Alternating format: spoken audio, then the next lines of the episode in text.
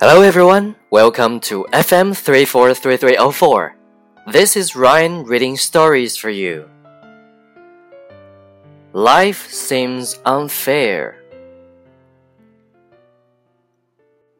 They say that good things happen to good people, and bad things happen to bad people. This doesn't always feel true. People who have done great things die before they should. It makes life seem unfair, and it is sometimes. People who do bad things get away with it sometimes.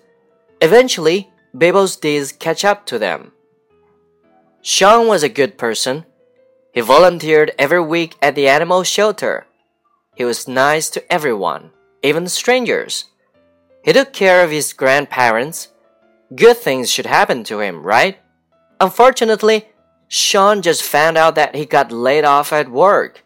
This is unfair.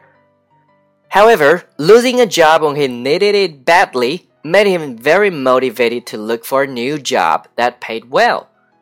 Eventually, he found a great job as a teacher in China. Lizzie was a bad person.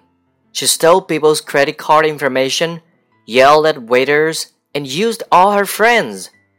Bad things should happen to her, right? Well, Lizzie happened to win $200,000 from a lottery. This is unfair.